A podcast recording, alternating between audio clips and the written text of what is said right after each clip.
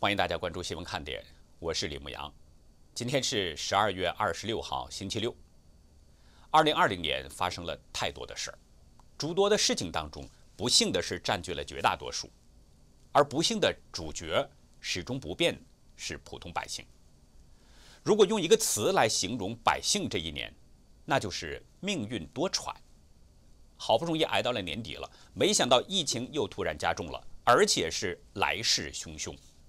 北京很可能要封城了。今天的北京市疫情防控会上，顺义区常务副区长支先伟表示，从昨天以来，顺义区又新增了两例中共病毒确诊病例，全区进入战时状态。北京当局说，两名确诊患者居住和工作的地方已经实施了封闭式的管理，目前正在进行重点区域大范围核酸检测，计划检测规模达到八十万人。同时呢，对五名核酸检测阳性者所居住的小区实行封闭式管理。北京还要求北京市内的高校师生坚持不是非常必要不出京、不出境、不聚集、不前往中高风险地区。昨天，北京官方媒体《北京日报》辟谣说，北京宣布进入战时状态是谣言。这个所谓的谣言是这么说的：外地进京。包括外出返京人员需隔离二十一天，返京人员除了要求二十一天医学观察期满之外，还需要持七天内核酸检测阴性证明。但是到了昨天傍晚，北京就发布了二十条防控要点，要求新年和中国年期间减少人员流动、减少人员聚集，要求中共官员带头在北京过节，确实需要离开北京的要严格审批管理。还说地铁按照百分之九十限流，降低乘车人员的密度。这些要求与年初武汉的那个封城措施相差无几，是不是北京也要封城了呢？其实二十三号有位朋友呢就给我发来邮件，反映了北京的情况。这位网友几天前委托他的朋友帮忙从北京寄一份快递，但是呢几天过去了一直没有反应，结果一问才知道，整个北京。都限制发送快递了。网友在邮件中说：“谁知道未来会不会真的演变成年初时那样封城呢？”据北京健康报引述顺义区张喜庄村村民的说法，昨天上午有人被核酸检测出了阳性，于是下午全村的人都被通知要做核酸检测，并且都不让出去。村口的马路已经被封死了，禁止人员车辆通行。但是昨天北京卫健委的疫情通报当中，并没有提到这个情况。北京公布的中风险地区呢，现在还是停留在十九号对外通报的情况，也就是只有朝阳区九仙桥的汉庭酒店大山子店这个范围是中风险地区。大纪元记者采访了多位北京市民，了解到一些真实情况。李女士介绍，顺义区高丽营镇有人做核酸检测呈现阳性。结果，整个村子的一万多人被集体隔离了。这跟健康报报道的情况是一致的。给如家联盟华谊酒店打电话了解营业服务情况，但是电话接通后马上就断掉。不同的时段都是这样。查询之后才发现，这家旅馆已经在网络上宣布了，说很抱歉，酒店在这个期间没有办法预定，建议您修改日期试试吧。在张喜庄村呢，有一家广告公司，一听是了解疫情情况，表示不能回答企业接下来是不是能够正常营运，甚至还改口说已经搬离了那个地区。而另外一家木材加工企业表现得更激动，老板听到是了解疫情是不是会影响企业以后的正常运营，这位企业主气得摔断了电话。从网友发来的视频中，我们可以看到村民们都在排着长队等待着检测。气氛显得相当的紧张和压抑。前面那位李女士介绍呢，顺义区确诊的两名患者住在三河燕郊，天天在北京上班，就坐北京的八号线和十号线。为此，北京市官方专门出了一个红头文件，公布了这两名患者从二十一号以来的行动轨迹。李女士说：“这八号线和十号线都是地铁，那人可多了去了。”还有他们二十一号晚乘坐公交车八幺七，二十二、二十三号晚上乘坐的公交车是八幺四去燕京的。这大数据要查的话，那一刷就是一大片。以前呢，在大陆的时候，我因为工作的需要呢，也是经常在这一带跑动。那时候八号线还没有开通，十号线也没有到达燕郊，所以只能是挤九三零公交车。说挤车是一点都不夸张，每次坐车呢都是一样，车的过道里边站的都是挤满了人，下车都得侧着身子，一点一点的往前挪动。因为燕郊距离北京市中心呢，大约也就是三十公里，道路通畅的话，四十分钟左右就可以抵达东三环的国贸附近。就因为这一点，有许多在北京城区上班的人，尤其是北漂一族，都是这样过着朝五晚九的生活，所以燕郊呢，自然也就成了睡城。如果是李女士说的那种情况，这两名患者那会与多少人同乘一辆车呢？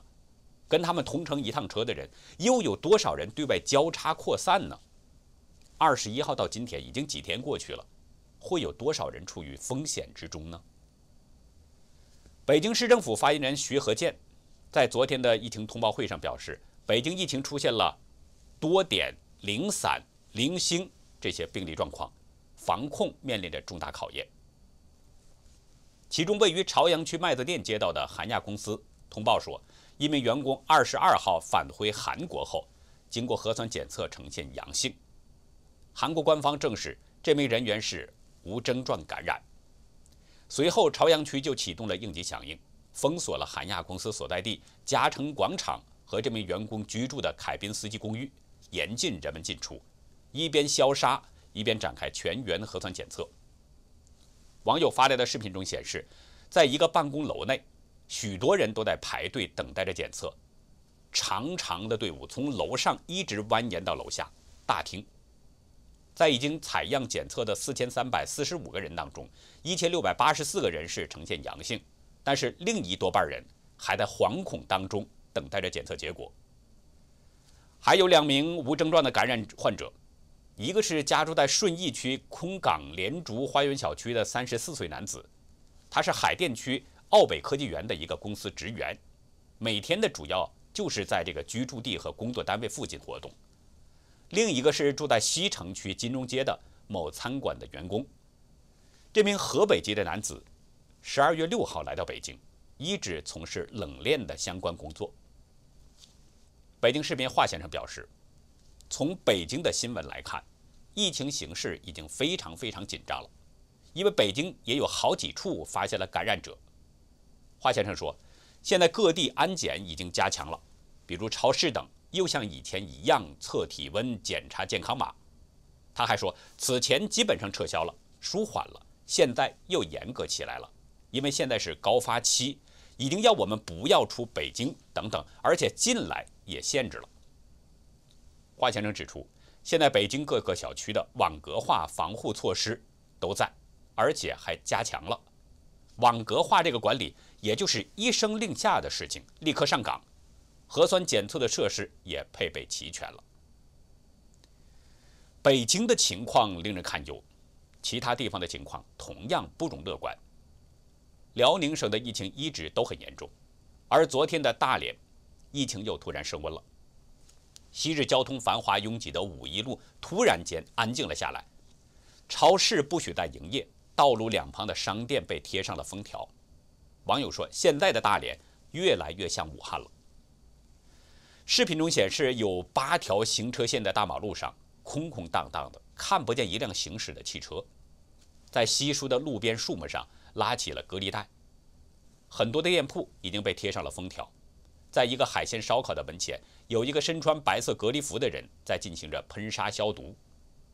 在另一段视频当中，有被隔离的民众要试图强行闯过关卡。结果是被几个身穿隔离服的人给强制架走了。嗯，有人闯卡了。你看，你看，你看，你看。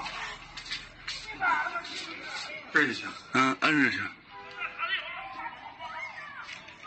硬闯卡，给摁着去。干什么？谁知道啊？另外，沈阳从二十三号进入战时状态之后，于洪区北陵街道。宏达社区还有华润橡树湾二期已经升级为是中风险区，有多位辽宁大学的学生在微博发消息说，学校已经宣布了，从二十四号，就是昨天下午开始，全体学生可以离校回家。当天中午，已经确诊的尹某某的亲属在今日头条发文表示，自己和家人正在隔离当中。但是因为尹某某和家人的个人信息被人恶意公布在网络上，所以尹某某的手机电话响个不停，还收到恶语攻击的短信。现在尹某某的精神已经完全处于崩溃状态。此外，辽宁丹东在二十三号出现了民众倒地抽搐的情况，在黄乙山火山森林公园，一位民众不明原因躺倒在地上，身体出现不停的抽搐。另外，网友爆料的视频当中显示，有一名男子也是倒在街头，身体出现抽搐症状，但是不清楚这名男子倒地的位置。昨天，云南昆明通报，盘龙区前天发现了一名确诊病例，目前已经追踪到密切接触者有二十三个人，现在已经集中隔离。另外，当局已经对盘龙区五家村和双龙街道东大村进行了隔离封闭管理十四天。但是到现在，疫情已经发酵了三天，官方一直没有给出患者的活动轨迹，为此，昆明市民是纷纷感到焦虑和恐慌。通报说呢，盘龙区已经累计完成了两千四百四十一例核酸检测，其中一千二百七十人是呈现阴性，其余的还在检测当中。不过，通报并没有提到那二十三名密切接触者的核酸检测结果。根据当局通报的情况呢，二十七岁的患者张某是从菲律宾入境成都，被确诊是无症状感染，随后隔离治疗五十六天。经过四次核酸检测，每次都是阴性，然后转到了酒店隔离十六天，在十二月十号解除了隔离，然后在十二月十一号，他乘坐 MU 五八四八航班抵达昆明，随即在盘龙区双龙街道东大村居家隔离。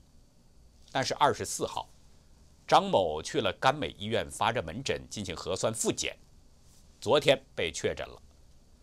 随后呢，张某被转到定点医疗机构进行隔离治疗。当地的网民透露，现在甘美医院已经被封了，医生都不能回家。可是两天过去了，官方一直没有发布患者的活动轨迹，也没有公布密切接触者的情况。为此，许多民众感到恐慌。有很多昆明大学的学生在网络呼吁学校早点放假，担心被强制隔离或者是封校。回家过不了年。那接下来呢？我们再来看一下国外的疫情情况。继英国发现从南非传入变种的中共病毒之后，现在有多个国家也纷纷宣布发现了这种新变种病毒的感染病例。法国卫生部表示，图尔市有一名男子十九号从英国伦敦返回法国，经过对他的核酸检测，确诊他感染了英国变种病毒。这是法国发现的第一例这样的病例。西班牙马德里健康顾问安东尼奥·萨帕特罗也在今天新闻发布会上宣布，马德里地区有四个人被诊断出感染了来自英国的变种中共病毒。萨帕特罗表示，其中一个人呢是感染者，从英国回来，前天被确诊感染了病毒；另外三个人呢是他的家庭成员，出现症状以后去了医院。另外，日本在今天报告感染中共病毒的新增病例已经创下了纪录。高达九百四十九个人，其中包括新发现的传播能力更强的变种病毒。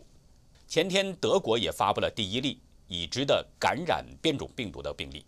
这名女子呢是二十号从英国经过法兰克福机场进入巴福州，随后出现了染疫症状，目前正在居家隔离。另外，非洲疾病控制中心主任约翰肯格松前天宣布，似乎出现了另外一种病毒。与从南非传入英国的变种病毒谱系不同。如果研究证实又发现了新的变种病毒的话，那对世界各国的防疫来说都是又增加了一道新的难题。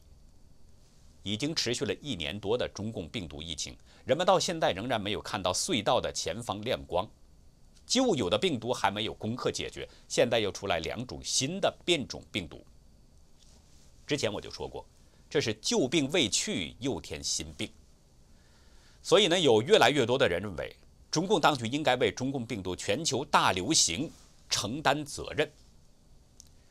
前美国驻联合国大使尼基·黑利二十一号表示，对习近平在疫情问题上向川普总统撒谎，一点儿也不会感到惊讶。他在福克斯节目中说：“我不知道病毒是不是意外传播出去的，但我坚信，中共知道病毒在哪里，他们知道他们会受到影响，他们不想成为唯一一个受到影响的国家，所以他们让它传到了世界的其他地方。对于这一点，他说我丝毫不怀疑。”中共就是这样的。地缘政治分析人士布兰登·威彻特前不久也在《华盛顿时报》撰文表示，中共病毒爆发造成了全球大萧条，仅美国就已经死去了近三十万人。所有这一切都是中共造成的，他的目的就是为了应对美国。威彻特指出，中共领导人乐于让这种病毒传染全球，以便使全球竞争环境看起来。更公平，特别是让美国遭受伤害，这就是中共领导人的邪恶意图。前不久，民意调查公司拉斯穆森公布了一份民意调查，其中百分之六十的受访者认为，中共至少应该部分赔偿中共病毒所造成的巨大的生命和财产损失。华盛顿智库美国企业公共政策研究所国际法专家伊凡娜·斯特德纳认为。中共在疫情爆发初期没有及时的向外界通报，现在全世界有一百多万人死于这个病毒，人们向中共追责完全在意料之中。接下来呢，我们再来关注一下美国总统大选的情况。在前天的节目中呢，我们提到了川普将任命特别检察官的推文，当时我们猜测，大律师鲍威尔有可能担当重任，因为有人看到他上个周五呢是进出白宫。这个消息传出以后，人们一直都在关注着鲍威尔的动向，但是随后又没有了音讯，这是怎么回事呢？美国媒体增格新闻前不久采访了鲍威尔，这才是真相被揭开了。上周五呢，鲍威尔的确参加了白宫的会议，参加会议的还有前国安顾问弗林将军、白宫幕僚长马克梅多斯，还有其他的一些白宫顾问。国安顾问奥布莱恩和朱利安尼律师呢，两个人是通过连线参加的这个会议。鲍威尔介绍，川普在这次会议上向他发出了口头邀请，请他担任白宫特别顾问。但是随后，白宫高级幕僚就阻止鲍威尔与川普的接触，导致他没有办法向总统提交正式化的文书工作。